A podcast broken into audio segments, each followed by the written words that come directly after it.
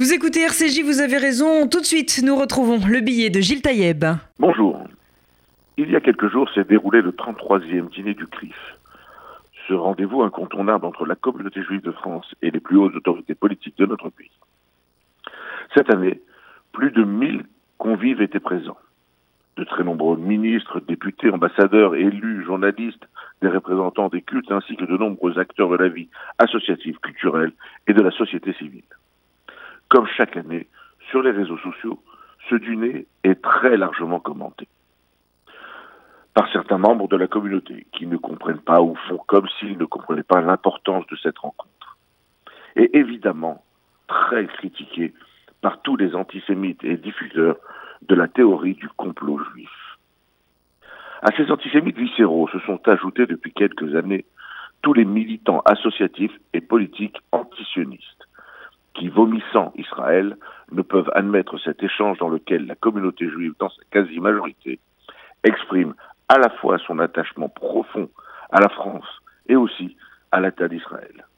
Ils ne peuvent supporter l'engagement citoyen sans faille des Juifs de France à la lutte contre le racisme sous ses formes au nom des valeurs républicaines qui sont les nôtres et le soutien indéfectible à l'État d'Israël.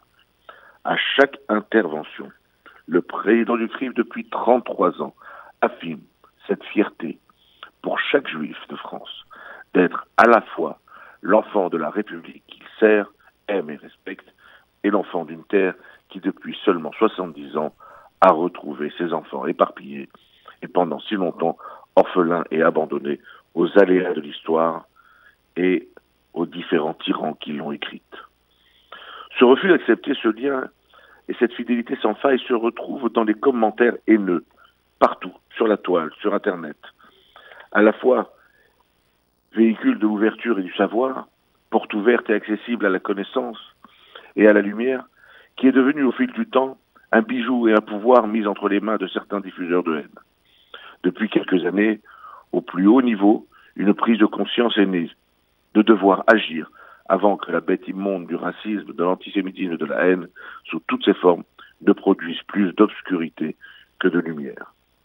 Cette année, au dîner CRIF, en réponse à l'appel lancé par le président Khalifa, le président français, Emmanuel Macron, a répondu de façon claire et précise et a décidé la création d'une mission gouvernementale de lutte contre le racisme, l'antisémitisme et la haine sur Internet. C'est avec honneur et en pleine conscience de la difficulté de l'importance de la tâche que j'ai accepté de mener ce combat accompagné de Karim Amelal. Nous le ferons avec force et vigueur en nous aidant de tout le travail que de nombreuses organisations ont déjà commencé à réaliser. Une responsabilité importante répondant à une énorme attente, mais il en va de l'avenir de nos enfants. À la semaine prochaine.